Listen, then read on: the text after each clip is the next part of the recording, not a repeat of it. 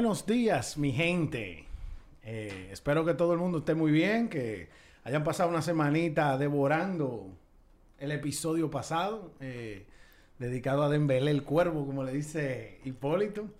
Eh, bienvenidos a la charla de vestuario. La verdad que el día de hoy tenemos aquí un par de temitas. primero que todo, las eliminatorias de la CONCACAF y Comebol. la verdad que está súper candente ya los últimos puestos que quedan para el Mundial. Eh, vamos a hablar del cierre del mercado de invierno. Eso es prácticamente una continuación de, lo que hablamos la, semana pasada. Eh, vamos a ver que, cuáles fueron esos últimos fichajes y algunos no fichajes. Eh, eso siempre también es, parte del debate. Y, men, tenemos que seguir calentando lo que viene, la Champions. Y como yo dije, en febrero empieza el fútbol de verdad cuando se habla de clubes. Espérate, déjate lo más importante. El giveaway, el ganador, ah. lo vamos a lo vamos a anunciar al final del episodio, para que lo tienen entero obligado. Así es, ¿no? Y el ganador de nuestro giveaway, que para acordarle a la gente, le queda una hora a partir de ahora, aunque no lo escuchen en vivo, eh, el giveaway de una camiseta temática eh, con tu equipo favorito, simplemente siguiendo las cuentas de la charla de vestuario y de Hipólito, la tienda, eh, tagueando a tres amigos y tu equipo. O sea que... Está todo en Instagram, están a tiempo. Sí. Y ya como de Cherry on the Top, eh, aunque todas las recomendaciones de Hipólito fueron en contra, hay que darles un minutico de Brady, al menos de silencio. Le vamos a dedicar un minuto de silencio a Brady. Anyway, vamos, vamos, a, vamos a entrar en materia. Eh, nos fuimos con las eliminatorias, ¿verdad? Bueno, ¿qué se puede decir de las eliminatorias? Eh, yo entiendo que quizás en el país nuestro, donde estamos la CONCACAF, que es una que es la confederación que nos toca, por, ser Centroamérica, eh, quizás no es muy seguido por el mismo dominicano. Porque es, que siempre clasifica, hay dos que son prácticamente fijos. Tiene que pasar algo muy importante, como lo que pasó el Mundial pasado, que Estados Unidos no fue. Eh, y como nada más son tres cupos y medio, eh, básicamente es eso, Estados Unidos, México, el tercero y el que se va a repechaje, a fajarse con el que le toque. Pero en este caso se ha colado, no de manera de tercero, sino como el líder de grupo indiscutible, con grandísimas actuaciones. Eh, creo que es la sorpresa más grande de, toda América, diría yo. O sea, Centroamérica y, Sudamérica, que es Canadá. Eh, Canadá ha demostrado que realmente en la MLS algo bien están haciendo. El, el casi el 90% de los jugadores de, de Canadá juegan en la MLS y son jugadores eh, que quizás no son más reconocidos por esa plataforma que tienen. Es más, mira, te voy a dar un dato de, Canadá, porque en verdad sí hay que dedicarles un minutico. Primero que todo, este sería el segundo mundial de Canadá. Participaron eh, en los 80 en un mundial y este sería su segundo mundial. están entrando de manera categórica. O sea, dieron un golpe sobre la mesa. En el continente completo, y la gente sabe que esto se ve por confederaciones, pero igual vamos a hablar del continente completo para que la comparación suene a algo. En el continente completo solamente hay tres equipos invictos que no han perdido un partido de eliminatoria. Y es Canadá, Brasil y Argentina.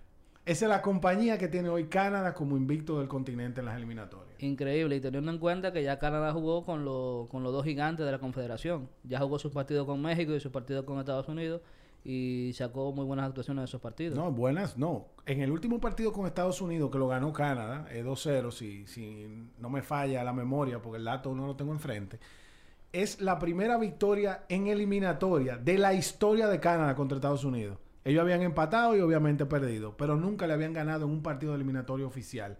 Y, y le ganaron a Estados Unidos. O sea que la verdad es que son el equipo más goleado y el menos goleado de su... Eh, de su confederación. Y eso dice mucho. Canadá tiene la esperanza arriba de hacer una actuación decente. A todo esto, teniendo en cuenta Canadá eh, sin tres jugadores importantísimos, incluyendo a Alfonso Davis en esa alineación, y aún así sacando ese tipo de resultados. Eso es cuando un equipo ya está contando con profundidad, que se da oportunidad de derrotar. Eh, el, uno de los ejes de ese equipo es el delantero, Jonathan Davis, la está rompiendo. Ese, ese personaje dependiendo qué actuación haga el mundial, yo no tengo duda que Canadá no vaya al mundial. Eh, no, ya está clasificado. Es probable que no lo veamos en, la MLS el, año que viene. Te lo digo. No, no, seguro. Y que, bueno, Perdón, y que Hipólito y yo, de camino para acá, estábamos hablando que Canadá es el único equipo que ha jugado, o sea, en la historia de la CONCACAF, los cuatro partidos, dígase, en su casa y en la del rival, contra Estados Unidos y México, y no ha perdido ninguno. No, no, es, eso es un dato contundente, porque la gente siempre puede decir eh, que México y Estados Unidos o vienen más o vienen menos, eh, pero la verdad es que hay que decirlo como las cosas como son. O sea, siempre tienen un equipo competitivo, independientemente cómo les vaya a nivel de resultados, que haya algún tipo de mini crisis interna como siempre hay, siempre es, es, complicadísimo. Mira, por ejemplo, yo, eh, yo tengo una amiga cercana, Tica, eh, que, que, me mandó una nota de voz hace como dos días, eh, totalmente fuera de este planeta, simplemente porque Costa Rica empató en el Azteca. O sea, estamos hablando de que como se ve a, nivel eh, general, como se ve eso. O sea, eh, que son palabras mayores, señores. Cuando, cuando tú vas a la Azteca, tú estás en, un estadio donde hay eh, una tradición futbolística, un, país que hay detrás. Señores, al final del día, van a sacar 20 buenos de 150 millones de personas. O sea, es, eso hay que decir las cosas como son. Y el, como dice Ernesto, el, el hice sin ningún tipo de derrota en, esos cuatro partidos. Dice el nivel en que Canadá está jugando, pero no solamente el nivel también, la organización que le han puesto a ese club. Porque aunque tenga una que otra figura, como siempre, realmente es el conjunto el que está sobresaliendo ahí, porque no es que ellos tienen a un Messi, no es que tienen a un Ben Papé. Sí tienen buenos jugadores y grandes jugadores, pero el bloque está funcionando. Se está, está sonando mucho el Tata. El Tata está generando demasiadas dudas. Está en la cuerda floja. Está en la, eh, bueno, en la cuerda floja quizás en la opinión de, de, en general y de la crítica, porque ya a esta instancia es casi imposible pensar en un cambio. Pero para el equipazo que tiene México, de verdad la está pasando muy mal. Eh, para resumir el panorama de, ese octagonal, para que la gente entienda, eh, Panamá es el, el, que completa los cuatro que todavía tienen chance de ir al Mundial, Panamá jugando repechaje, y esos dos últimos partidos de Costa Rica le han valido sacar la cabeza y mantenerse con vida. Está realmente muy costa arriba. Yo entiendo que el octagonal va a pasar exactamente como, como está actualmente.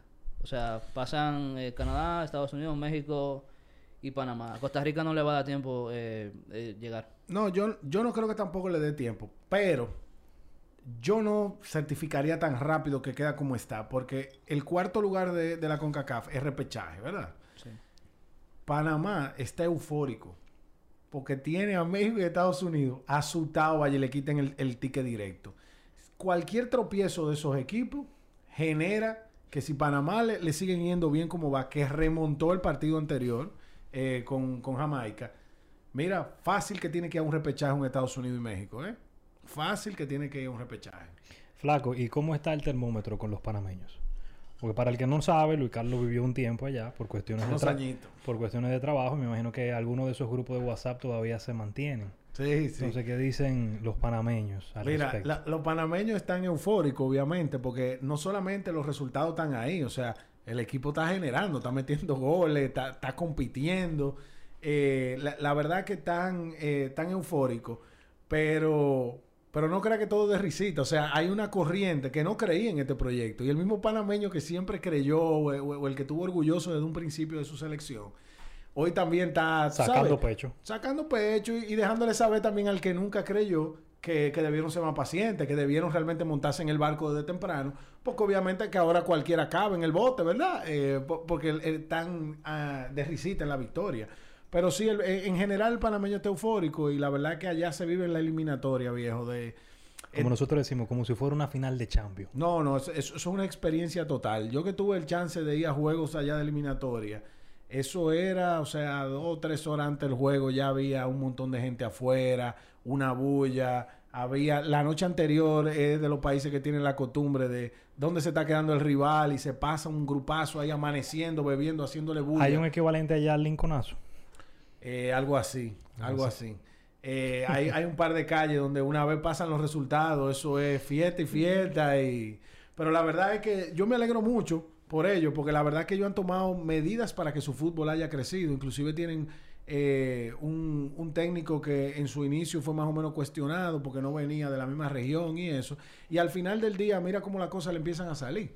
Eh, lo que sí es que hay el gran perjudicado de Costa Rica del ascenso de Panamá, porque eh, Estados Unidos y México sabemos que son los fijos. Canadá ya parece que ya estaba demostrando que estaba a un nivel superior, pero ahí el, el- el sacrificado ha sido Costa Rica porque tampoco se ha, se ha sabido regenerar.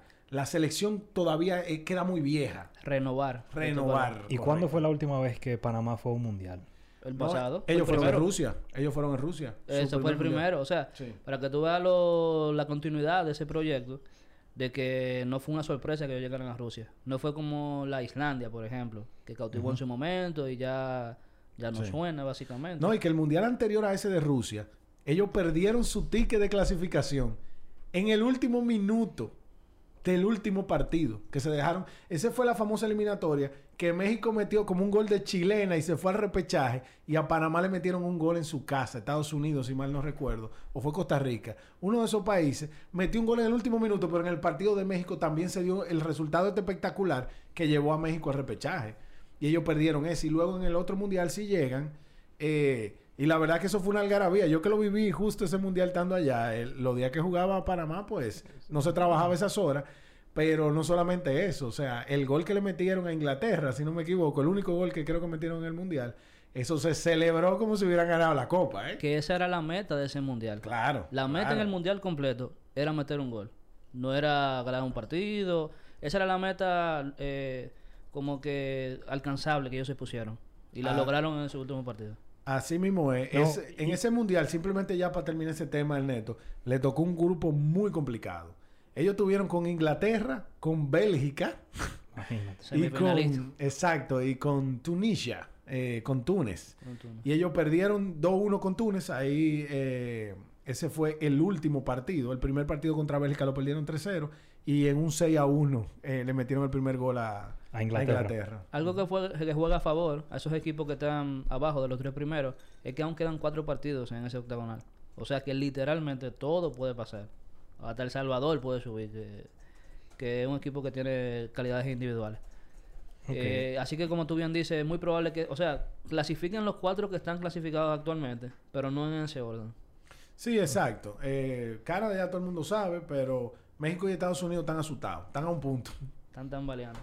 Tienen que hacer su tarea. es. No, y ojalá que Estados Unidos llegue a este mundial, porque el mundial pasado ellos no fueron. Y realmente, loco, por lo menos yo, o sea, yo sentí un vacío cuando Estados Unidos está en el mundial. No, no, no, O sea, totalmente. O sea, Eh, semejante potencia que se quede fuera del mundial, o sea, nosotros que aquí que vivimos en el continente americano, o sea, uno se priva de una maquinaria mediática impor- importante ahí. No, y, acá- y de cara a que el próximo mundial va a ser allá. Exacto. Sería, eh, bueno, Lo una ideal- catástrofe para la misma FIFA que, que Estados Unidos no, no hiciera algo en este mundial para mantener la bola rodando. A Estados Unidos yo no sé por qué se le ha dado tan mal el fútbol. Esto parece que la historia está pesando mucho porque recursos le han invertido, la liga han tratado de llevarla a donde está, eh, sea como sea. Y al final del día, eh, Coño, o sea, flaco, si, si que, vemos la eh, Olimpiada, viejo, o sea, gente, donde ponen los recursos, ahí salen de una vez los, eh, Que- el- los atletas de alto rendimiento. ¿Dónde están los de- futbolistas de, algo, alto de, rendimiento? algo, de algo tienen que coger, ah, son buenos en todo, man.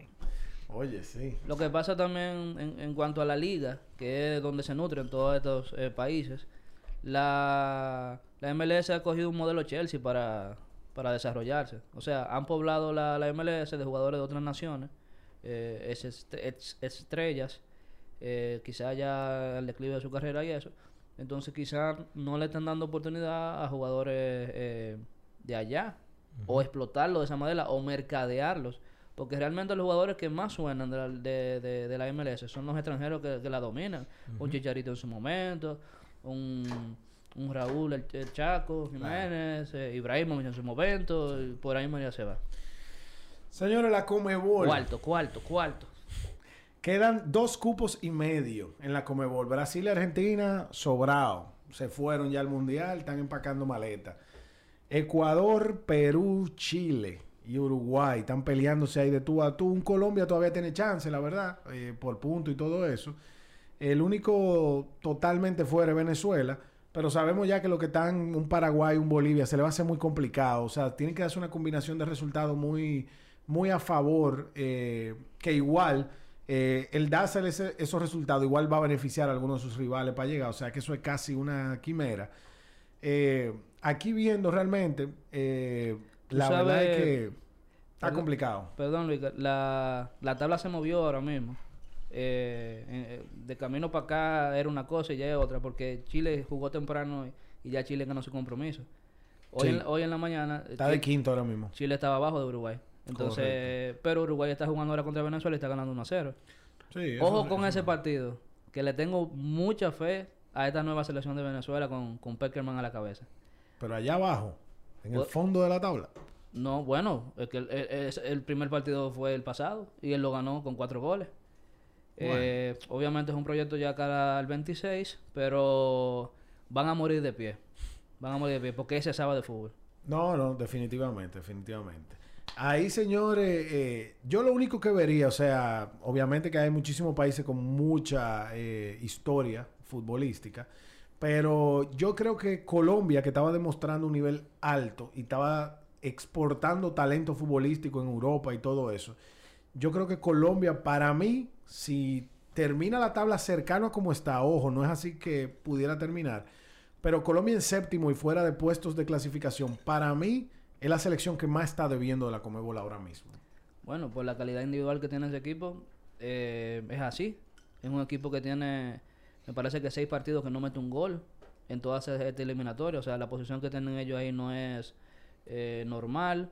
Es una selección que ya se ve frustrada. Incluso se descuida en su juego con esta hambre ahora de querer meter ese gol para que para tapar la tapa. O sea, solamente están jugando a una verticalidad muy frente, muy fuerte. Entonces quedan desbalanceados en lapsos del, del juego. Eh, se publicó un video reciente de James en el último partido frustrado, eh, mandando para usted sabe dónde a, a- a la afición de Colombia. O sea, se, se están viendo un muy, muy mal momento y los equipos que están arriba eh, no van a desaprovechar su oportunidad de que ya le pasaron a, a ese coloso. O sea, estamos hablando de una selección que prácticamente el 80% juega en Europa. No, mira, Hipólito, ellos ganaron su juego del- de enero 16, eh, pero perdieron 1 a 0 de Perú ahora. Pero de los últimos 7 partidos, 6 se fueron en blanco. Exacto. Duraron, sí, duraron 1, 2, 3, 4, 5 partidos en blanco. Le ganaron a Honduras, pero entiendo que eso tiene que ser un amistoso porque fue con un rival de la CONCACAF. Y perdieron 1 a 0 de, de Perú, exacto. Ellos tienen al revés. Acaban de incrementar su racha a 6 partidos en la Comebol sin meter un gol. Entonces, ahí es donde yo, ahí donde yo voy. O sea, ¿por qué James se mete con la afición? ¿Entiendes? Yo soy, mira, uno de mis deportistas favoritos. eh, Míralo ahí ¿Cómo- el, el video en vivo de, de Jame con la afición. Sí, sí, sí. Encojonado. Sí, sí, totalmente. Ya tú sabes, mira, uno de mis deportistas favoritos es Derek Jeter. Él siempre le, él, le preguntaron en una entrevista que cómo él manejaba la presión viviendo en una ciudad tan difícil como Nueva York. Y él decía que hay que dar el 110 ahí. Cuando tú das el 110, eh, o sea, eh, tú, no te, tú no te reprochas nada. Y eso pasa también con la afición del Madrid, que la gente dice, coño, pero que el Bernabéu sí un, eh, es un estadio tan difícil que abuchea a sus propios jugadores, pero casi siempre en, ese, en esos clubes grandes o equipos grandes, la afición tiene la razón. O sea, James, ¿cómo tú te metes con la afición de Colombia, que es lo más importante que tú tienes, luego de que tu equipo tiene seis partidos que no gana? ¿Tú entiendes? Claro. Entonces seguro dando... No, no es que gane, que no mete gol, como dice Hipólito. ¿Qué? Él mete uno en el arco, viejo. o sea, ni dan- de chanfla. o sea, dando una imagen vergonzosa. Y peor aún, te gana un Perú que tenía 20 años que no ganaba en Colombia. O sea, eso eran como que los puntos eh, predeterminados que ellos tenían que iban a ganar. Que de ahí sacaban aunque sean uno. Exacto. Y te gana un Perú eh, diezmado, sin, sin alguna de sus estrellas. Un fracaso eh, lo- la actuación de Colombia hasta ahora. Tiene tiempo de recuperarse, porque quedan todavía tres partidos. Eh, pero la veo complicada, porque entre esos partidos está Argentina. Que hoy lo visitan la, la Argentina. Exactamente. O sea, que ese partido Sí, contra... pero es un partido de rotación de Argentina, señores. La vaina es que Argentina está invicta en esta eliminatoria. No creo que quiera perder su primer partido ahora. Pero Argentina, yo creo que Hipólito tocó, si mal no recuerdo el episodio pasado, o uno de los episodios. En el caso de Argentina, es que Argentina está logrando poco a poco no tener una Messi dependencia. O sea, sí, que es- le está dando un chance a la nueva generación. Y está empezando a cuajar la nueva generación. Y eso es lo que se ha visto. O sea, hay idea nueva. No es tan importante una figura de Messi que... que claro, siempre lo va a ser lo importante, pero es Sí. como en el Barcelona, como tú dijiste ahorita, tiene que ser the cherry on the top. Sí, O sea, tú no puedes depender de un esquema, te lo digo yo como fanático del Barcelona, que ese ha sido nuestro mayor pecado. Mayor pecado por un lado, porque por otro lado también nos ha salvado la papeleta muchas veces. Pero mayor pecado a la hora de la planificación deportiva que tenía el Barcelona, porque tú no puedes depender en un, jue- en un, en un juego de 11 contra 11 de un solo jugador, porque del momento en que te anulan a Messi, San se acabó. Sí. Entonces, la famosa escaloneta de la Argentina eh, ha logrado eso, o sea, crear un bloque que juegue fútbol. Entonces, le sumamos a eso la figura de Messi y pasa lo que pasa. El partido que ellos más fácil, no fácil, pero el único chance que ellos tienen contra esta Argentina de hoy es el partido de hoy. Con todo y que juegan a Argentina, hoy a Argentina le falta, Messi evidentemente, Guido Rodríguez, Paredes, De Paul. O sea, son... Son, Son peso pesado. se- Peso pesado del... Y, y el, Cuti, el Cuti Romero también, Cristian Romero. Pero o sea, mira, son mucha gente que le falta. Hasta Scaloni le falta, porque todavía tiene el, el positivo al código que nos acaba de ir. claro, pero te voy a decir una cosa. Y se Noso- juegan la vida. Nosotros estamos Sí. grabando este episodio ahora mismo, el lunes, perdón, eh, Martes, martes a las 7.24 de la noche. Argentina juega contra Colombia en seis minutos. en 6 minutos. Y la alineación es de Argentina, Ocampos, Lautaro Martínez, Ángel Di María, Que fue el mejor del partido. Papu pasado. Gómez, Guido Rodríguez, Giovanni Lo Celso, No, no. Acuña, No, él se fue con todo. Lisandro fue- Martínez, Germán Pesela, Gonzalo Montiel, el Dibu Martínez. El. No, no, él, él salió con todo lo que tenía disponible. Él no salió a rotar. O sea que ya veremos ahí qué, ¿Qué qué pasa? pasa con eso. Ojo con algo. Yo entiendo que, para acabar el tema de Argentina, o sea, analizando los partidos, y no nada más el pasado, sino todos, Argentina tiene un ligero problema. No tiene un gran temporizador. En todos los partidos de Argentina eh, hay un lapso de, de- del equipo. No importa, puede, puede ir contra Brasil y puede ir contra Venezuela. Hay un lapso del partido que el otro equipo lo machaca duro. Duro que lo machaca. Eso es, Saben sufrir. esos 5 y 10 minutos que eso es tiro y tiro y tiro y tiro. El portero se tira y el portero espectacular. Y bueno, eso no resuelve contra equipos grandes. No, no, terminan entrando. Porque cuando venga una Francia, como les pasó, Terminan entrando los balones. ese partido nunca se me va a olvidar, el, el de ese mundial. Yo entiendo que Argentina incluso jugó mejor que Francia eh, ese partido. Pero Francia tuvo cuatro, o tres, creo, cuatro, y las metió a las cuatro. Incluyendo un golazo de... O sea, a los equipos buenos y a los jugadores buenos se le pegan todas. Se le pe- ellas, las bolas entran. Entonces, tú no puedes darte esos momentos de caos que te puede dar el lujo de tener contra los partidos. Entonces, ellos, ellos deben afianzar eh, cómo manejan eso. Ahí me- la clave de Argentina siempre va a pasar por Messi, señor. Hay que dejarse de vaina. Es el factor Eh, diferencial. ellos lo único que tienen que hacer es tener una selección suficientemente competitiva como para esperar que Messi saque su genialidad. El mundial, eh, yo siempre lo he dicho, eso es, eh, son siete partidos, viejo. Tú no tienes que ganar eh, 38 juegos como en la liga, tú no tienes que ganar 16 partidos como en la Champions, enfrentarte dos veces con el mismo rival. Tú lo único que tienes que hacer es clasificarte a octavo de final, loco, y ganar cuatro partidos. Eso es lo único que tú tienes que hacer, no más nada. Y, y si Messi de verdad, eh, oye, Sí, es el factor diferencial, si, si llega en forma, llega motivado, y el equipo le ayuda en esos momenticos donde él no va a estar a tope, porque van a haber momentos, lógicamente.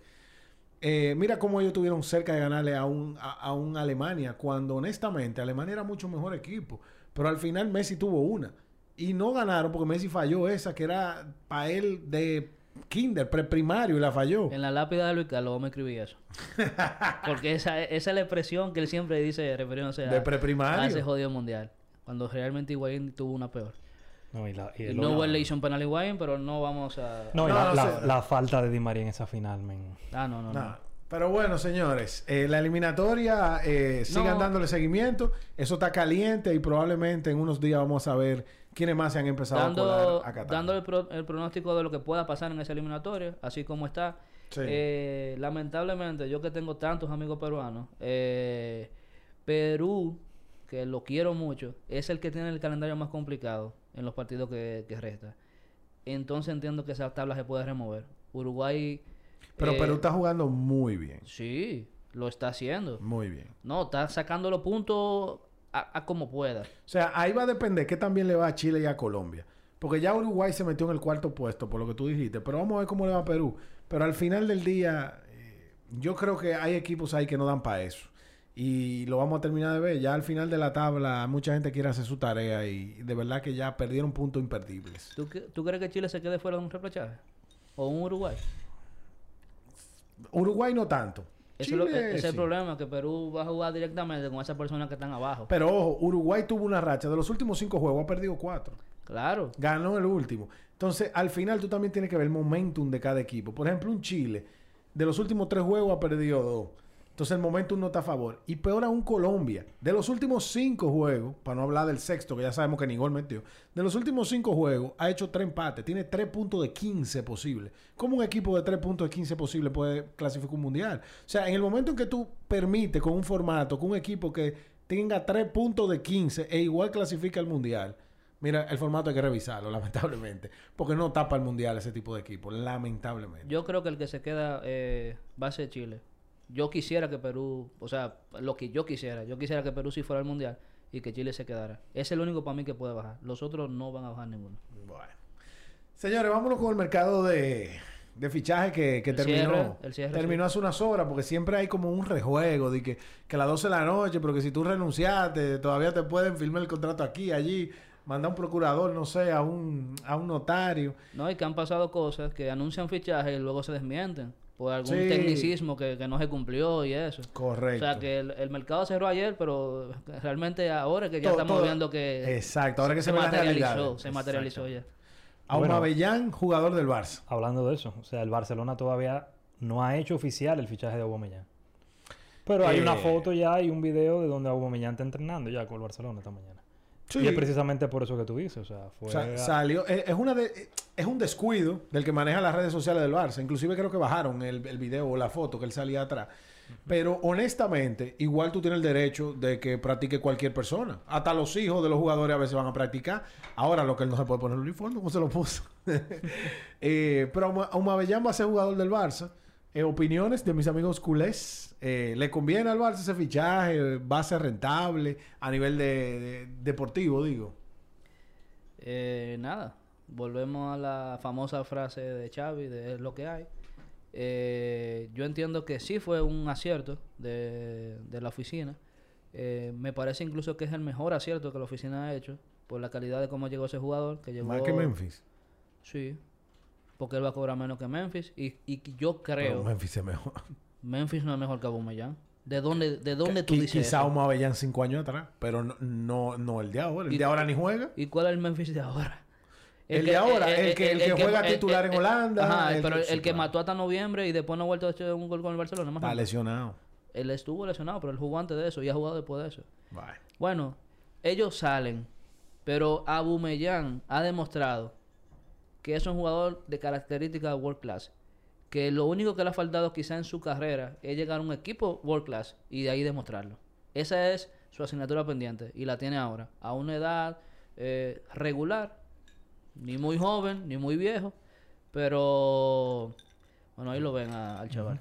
No, no. Eh, es un, es un casco caliente, una cabeza caliente. Eso a mí no me gusta.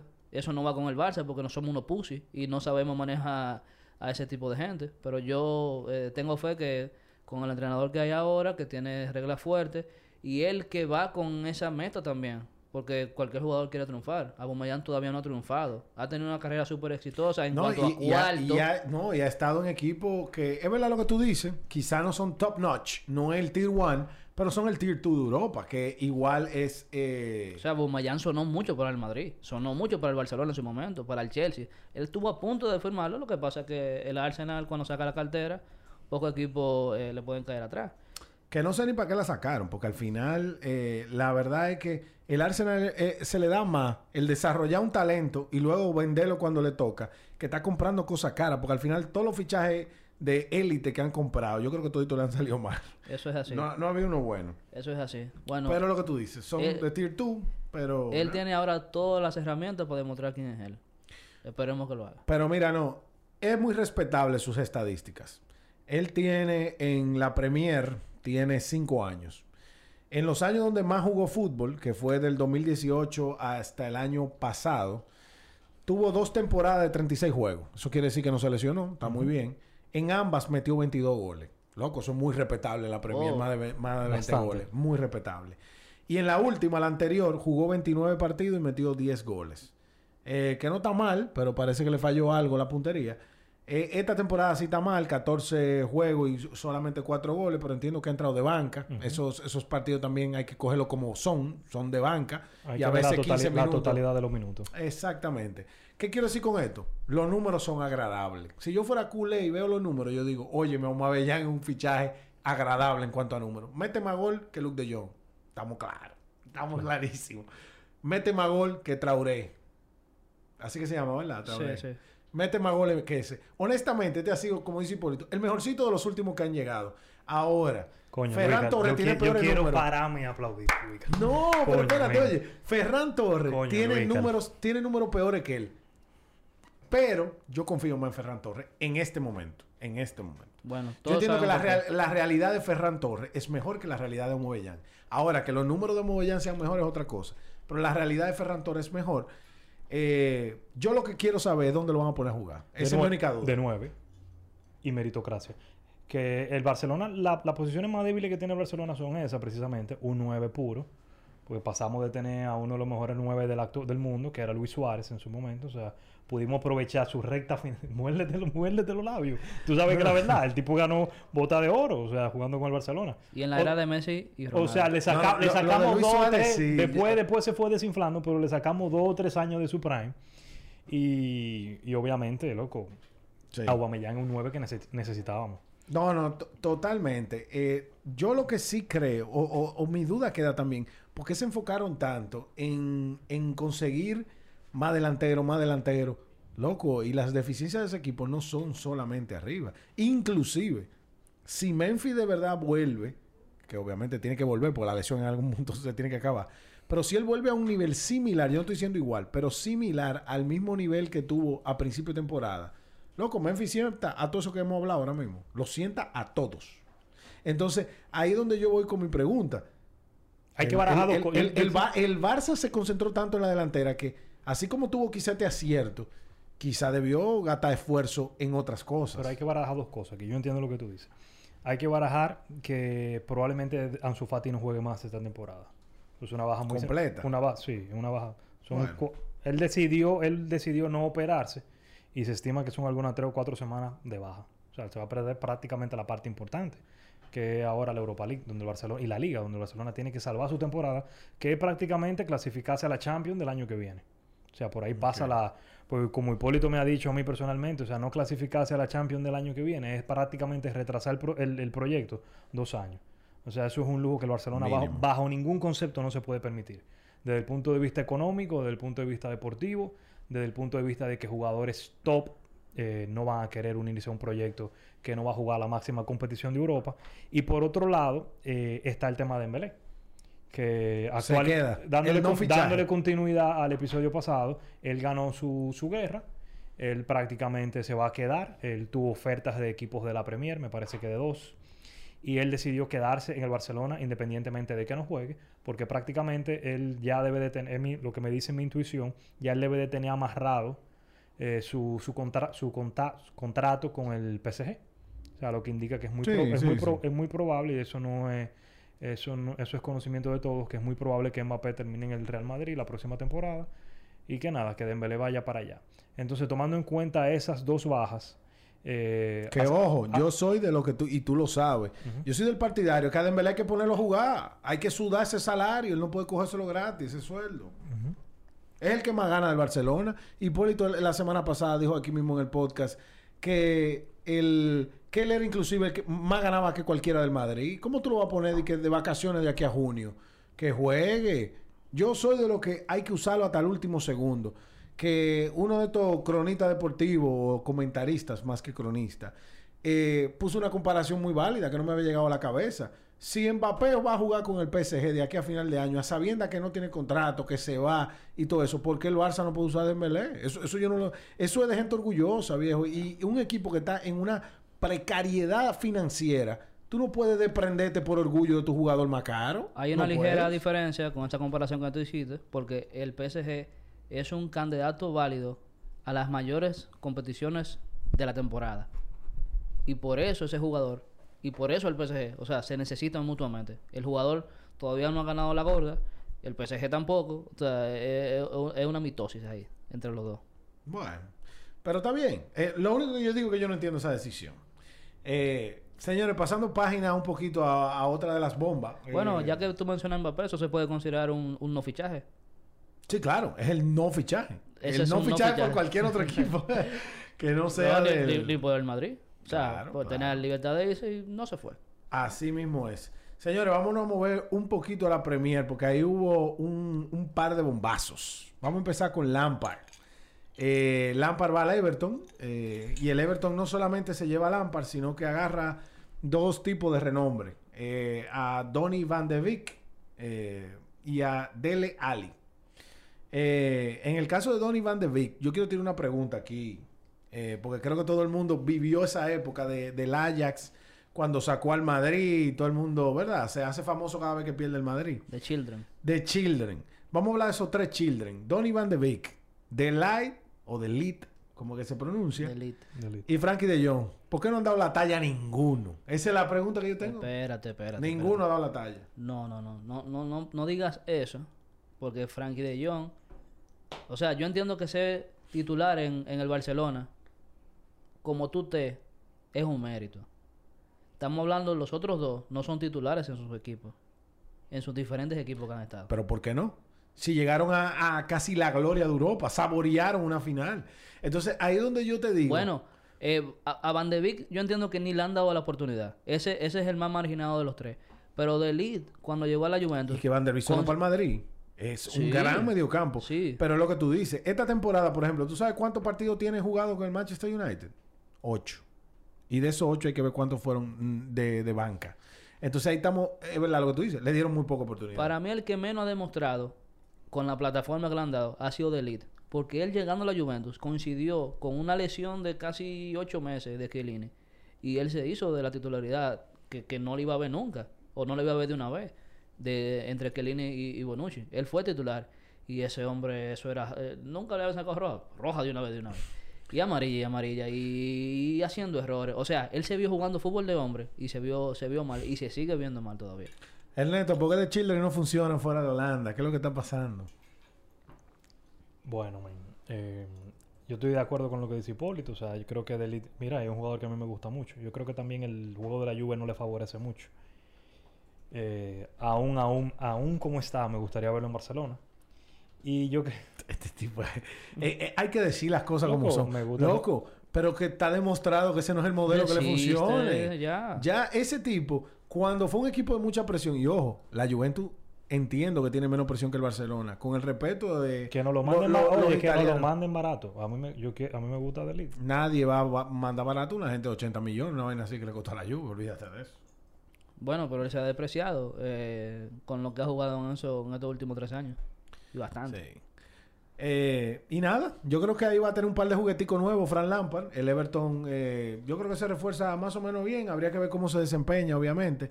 Yo creo que Van de Beek es muy buen jugador, viejo. Lo que hay que darle minutos, a ver realmente qué.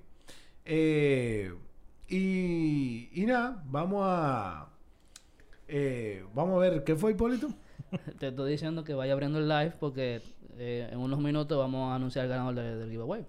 Ah, no, claro, claro, claro. Sí, en unos minuticos vamos a estar anunciando eso. O sea que cuando nosotros decimos que nos vean o que a veces uno dice, ah, míralo ahí, como ustedes han escuchado el día de hoy. Señores, sintonicen nuestro canal de YouTube. Eh, se está subiendo toda, todas las grabaciones, se están subiendo a YouTube en la charla de vestuario, en el canal. Le pueden dar a la campanita para cada vez que subamos un video, pues les salga una notificación. Y nos vean ahí. Inclusive hoy Hipólito tiene uno de los modelos eh, de las camisetas de que van a estar en el giveaway Sí, bueno, o esto es, un- parecida. esto es una... Esta fue la equipación de, de visita del Barcelona el año que llegó Neymar, en el, en el 13. Todavía está viva, señores. Tiene ocho años esta camiseta. Eso coge, eso coge. Eh, nada, yo la hice por eso, porque me gustó mucho. Pero este es este estilo, el que gane puede hacer literalmente lo que dé la gana. O sea, la quiere igual que el uniforme de ahora, la quiere como el de visita, logo, no logo, su nombre, whatever. Eh, es custom made para eso mismo. Así mismo es. Señores, eh, dos fichajes creo que son eh, de renombre para lo que, lo que son fieles siguientes del fútbol. No un Neymar, un Messi ni un Ronaldo, pero la Liga Española trae dos fichajes. Brian Hill y trae a, a Los Celso. Eh, Los Celso va para el Villarreal, Brian Hill para el Valencia. ¿Qué le parecen esos refuerzos? Eso sí, esa es la palabra exacta para eso. Refuerzos. Eh, no, jugadores que no son extraños para la liga, jugadores que la han, roto en la liga. El problema es ese, que la han roto también, que eh, quizás se han ido a, antes de lo esperado a, a tierra con más promesa y, realmente en esos equipos yo entiendo que tampoco le han dado mucho chance. Eh, son equipos que ven ese talentazo y dicen, coño, yo lo quiero para mí. Y, y se lo llevan, pero después que están allá, realmente no le dan la oportunidad. Eh, Brian Hill no debe tener eh, más de 15 titularidades en el Tottenham. Y los Chelsea ni se diga, dígame tú en el PSG. Con todos esos animales que están ahí. Claro. Eh, ahí lo tenían era de... Bueno, eh, le dieron oportunidad. eh, Él también no la supo aprovechar. Porque a él le dieron oportunidad varias veces y no la, no la supo aprovechar. Y ya tú sabes, un Ander Herrera le puede ocupar su puesto. Eh, No, ese, ese medio campo, por más está que... demasiado poblado. No, inclusive ellos se Y reforzaron. ahora tienen más. No, y ellos se reforzaron con eh, Guainaldo en, en el, en el verano, que era uno de los fichajes que el Barça quería y todo eso. Que aunque no ha tenido ni que una titularidad ni asegurada ni mucho menos, pero es un lujo tener un jugador que tú puedas eh, rotar o puedas utilizar para un partido sí, un partido no. Eh, y la verdad es que el nivel de uno de esos jugadores, o sea, es que tú, tú- tú estás practicando ya como Hipólito, o sea, es, es- es con, con hombre experimentado, o sea, tú, tú tienes que sobresalir en algo para tú ganarle unos minutos, esos, esos tigres que tienen demasiado en la élite. Ahora, la liga, la liga se le da bien a esos dos jugadores. Eh, yo digo que eh, me gustaría, estoy ansioso de ver a Brian Hill con un equipo un poquito más competitivo porque en las temporadas con el Eibar realmente cuando él hacía algo era demasiado vistoso, el viral, como nosotros le decimos. Eh, el quinto Beatle. El quinto viral. sí. Igual- igualito. Vean ¿no? una foto para que entiendan. Igualito. che- chequense una foto de él para que entiendan Igualito. eh, de Brian Sí, Y Hill. estoy de acuerdo con Hipólito. Yo creo que en el Valencia es el, el escalón justo que él debe de dar y, y para, para, se- para seguir demostrando. Y creo que con el fichaje de los de los de los de los Chelsea, eh, un fichaje gana-ganar ahí. O sea, prácticamente yo creo que el Villarreal hace un buen refuerzo. También le conviene a, lo- a los Chelsea, sabiendo que no estaba jugando con el PSG, de cara a que viene un Mundial de Qatar en diciembre y de cara también a que el Villarreal necesita esta temporada clasificarse eh, a puestos de Europa y que obviamente están en la Champions, men, o sea, Así es. No, y que tienen un matchup, eh, no te voy a decir fácil, pero de la gente que clasificaron, es uno de los matchups asequibles que pueden tener por el momento que tienen la Mírenlo ahí. U- ustedes le quitan esa ropa de jugador y le, y, y le ponen una cosa de los 70. Lo la sien- y lo sientan en una batería, y lo ponen a cantar. Eh, Es, exact- exactamente. el quinto vira. Eh, Hipólito, vamos a darle un live a esta gente. Vamos a, ¿Lo va- vamos a grabar esto en vivo aquí para que salga en la cuenta de, de Instagram. Eh, le voy a dar de inmediato, Hipólito. Checking vamos connection. Eh, y vamos a hacer el... Estamos live ya, Hipólito. Ok. Eh, señores, lo que nos están viendo por Instagram, empezamos un live simplemente para nosotros darle trazabilidad y visibilidad a todo el que participó en nuestro concurso, en nuestro giveaway de una, una camiseta temática, eh, ya custom made, con, con el equipo que, que ustedes realmente nos taguearon, a los amigos y cumplieron con todos los requisitos. Y, y siguen las dos cuentas de Hipólito La Tienda y la charla de vestuario. O sea que vamos, vamos a dar una repasadita por aquí a ver cómo, cómo estamos aquí en el estudio live. Hipólito está ¿Qué es lo que es, eh, señor?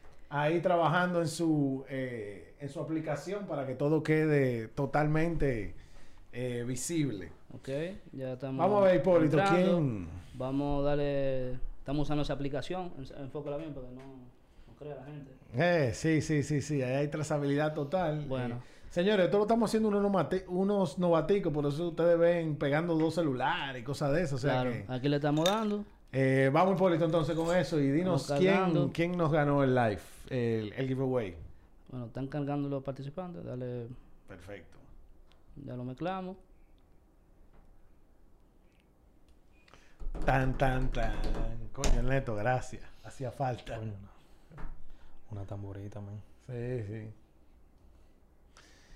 Vamos a darle unos minuticos que la aplicación cargue, ¿verdad? que sí? Claro. Sí, porque No, tú cómo le gusta a la gente orgánico. Eh, orgánico. ya aquí comenzar. Dale ahí, Hipólito. Vamos a ver quién El es countdown. nuestro ganador en el countdown. el celular, Eh, vamos a ver, un poquito complicado con esto. Oh, señoras y señores, ¿será que yo leí bien? Mejor léelo tú, Hipólito. vaya, Yo lea el que no es. Eh, La ganadora o ganadora, tengo que ver El usuario. es Ma Vergés. Felicidades a Ma Vergés. Ese es el, el ganador que cometió un error, pero eh, dijimos que, que íbamos a perdonar a la persona que lo hiciera mal, no puso su equipo. Ya, lo, lo dirá cuando mandemos a confeccionar entonces la... No, la contactaremos y le dijimos, coño, danos el equipo porque parte de las reglas eran esas. No, pero señores... Pero lo íbamos así para que el primero ya lo ganara. Ese Claro era el ganador. Ma Vergés, felicidades. Felicidades, Te señores. vamos a contactar y nada.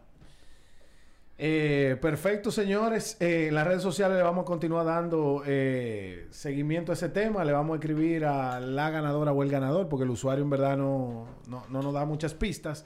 Pero nada, continúen atentos, que seguro que no va a ser nuestro último giveaway si ustedes siguen apoyando eh, nuestro podcast. Señores, tenemos un último Ah, temita. Mario Vergés. Mario Vergés, Sapo. Mario, felicidades, papá.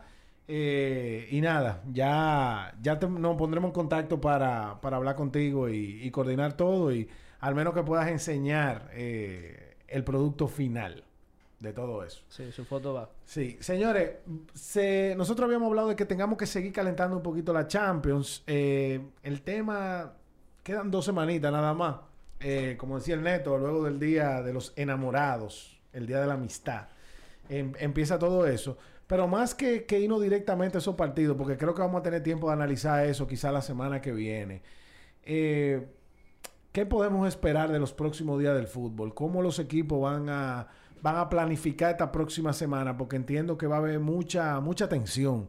Tensión de jugadores importantes que no se te recaigan. Tensión de que los que acaban de llegar y los necesitas entren a tope. Entonces, vamos a ver qué, cómo los agarran, en qué situación. Podemos empezar con la Premier, que creo que es la liga más fuerte en la Champions. El Manchester va tan solo en la Liga Premier que creo que es el equipo que va a preparar más cómodamente su Champions sin preocupaciones. Eh, sí, estoy de acuerdo contigo. Ellos tienen una cama tan grande que, que ahí no van, no van a poner esfuerzo de sobra. Eh, incluso entiendo que el mismo Liverpool lo va a hacer igual. Sí, eh, Por la- eh, teniendo en cuenta la eliminatoria que tiene contra un equipo que ya eh, los apió de la Champions, eh, ellos no van. Eso no lo va a pasar dos veces. Para mí, Klopp, sí. Klopp se va a vengar de mala manera. No, no. Eh, sí, va- vamos a ver qué, qué va a pasar. Igual el Manchester City, aunque es el que más fácil va a nivel, creo que de calendario de su propia liga, también va muy fácil, viejo. Va con el Sporting. Eh, con respecto al Sporting, son dos equipos que no comen en la misma mesa. Básicamente. No salen. Correcto.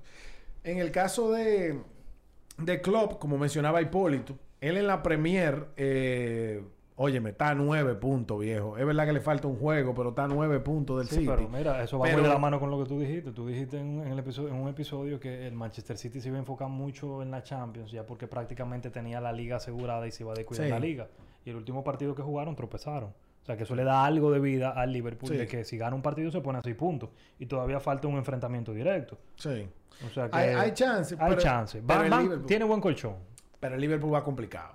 Quiero- Visita Italia contra el, el Inter. Quiero resaltar ese, ese resultado que dijiste porque vi una estadística que me gustó mucho. Eh, el equipo de cual eh, el, el- el sitio no, no sumó todo fue contra el Southampton. El Southampton esta temporada eh, se ha permitido no perder ni del City, ni del Liverpool, ni del Chelsea. Eso es lo que se llama un equipo con tradición. Con tradición, que no se deja, no se deja joder de lo grande, no se deja pisotear. Tienen la medida al Big Four. O sea, son la vaina del fútbol, por eso es que tú a mí me, me pones así. No, totalmente. El Y la gente hablándote de la Superliga. ¿Y por qué vaina, eh? No me hables de eso. Ey, ey, ey, ey. Luego hablaremos de eso.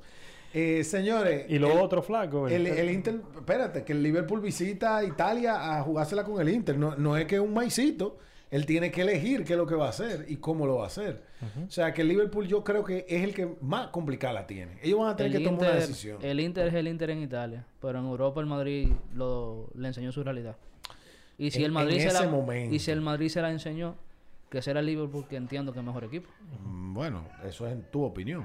Hay muchos que opinan lo contrario. ¿Lo seguro? Eh, señores, el, para terminar ahí entonces con, con el lado de Inglaterra, tenemos nosotros que... La Vamos- más atractiva, United y, y Atlético de Madrid. eh, United y Atlético de Madrid, pero yo creo que de verdad ahí está muy complicado por el pobre Manchester United. No porque va con el Atlético, que también está en una situación que habría que ver, está llena de dudas.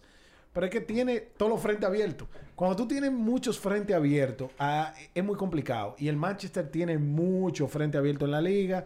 Y, y, oye, esa eliminatoria está muy complicada. No, y el- Es- eh, eso va a fundir el equipo. Si le faltaba algo para fundirlo, yo creo que este- eh, estas dos o tres semanitas lo van a terminar de fundir.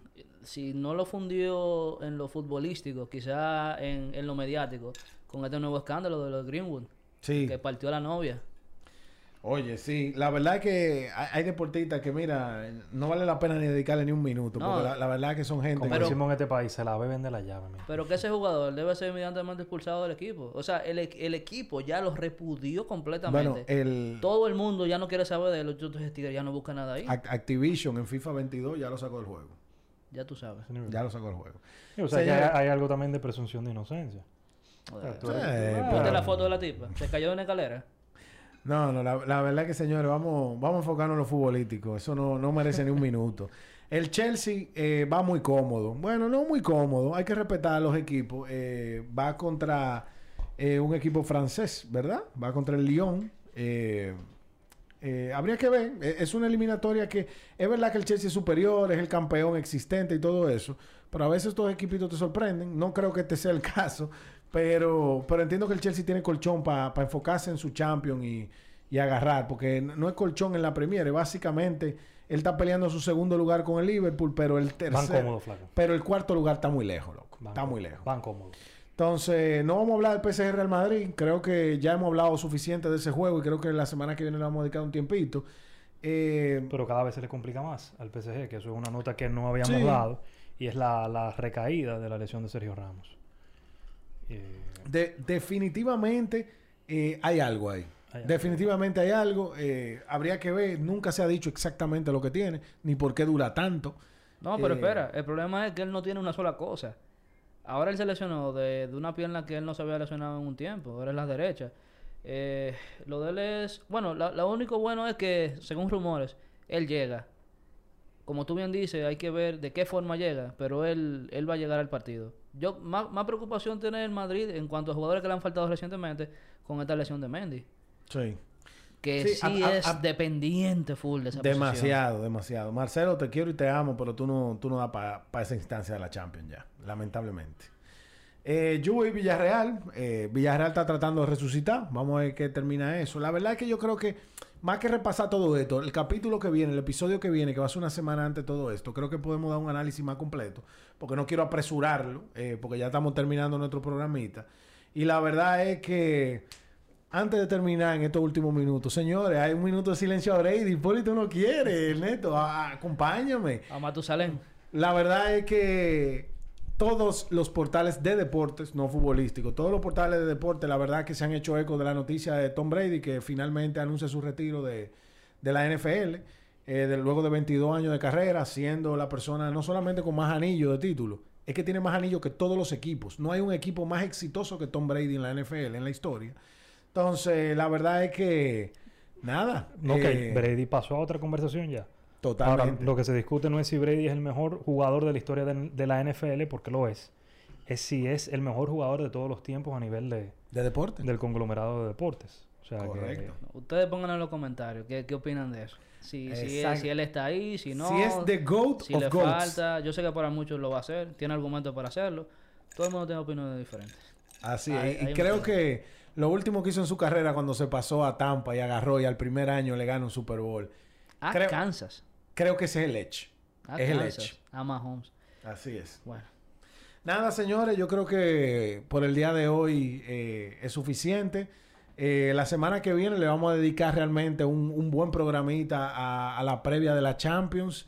Los que nos están escuchando, eh, también nosotros vamos a, a ser invitados, vamos a participar en, en nuestros queridos eh, amigos De- desde el palco. de- desde el palco. Vamos a hablar también con ellos. Vamos a hacer una previa como eh, prematura. Vamos a hablar un poquito de los octavos de final de la Champions League con ellos. O sea que eso va a estar bien interesante. Ya luego en nuestras redes vamos a compartir todo eso, los links y, y algunos posts para que ustedes también puedan disfrutar de, de ese encuentro. O sea que... No. No, y aprovechando la mención de Brady también, unas palabras para la fiera, eh, Rafa Nadal. Su equipolito tampoco está de acuerdo con, este, con esta mención, pero realmente que 21 Grand Slams son palabras mayores. O sea que ya, Ya ahí como bonus. Así mismo es, señor. Hemos sido muy privilegiados. Eh, nada, hasta la semana que viene, stay tuned. Eh, le vamos a continuar dando seguimiento para que ustedes vean el trabajo final de nuestro giveaway y vean eh, de qué se trató y todo eso. Y la semana que viene, oye, previa total de la Champions League, octavo de finales. Y actualización de, de las ligas, una fecha después de tanto tiempo. o sea, Así la gente mismo tiene sed de todo eso. Totalmente. Pues nada, señores, hasta la próxima.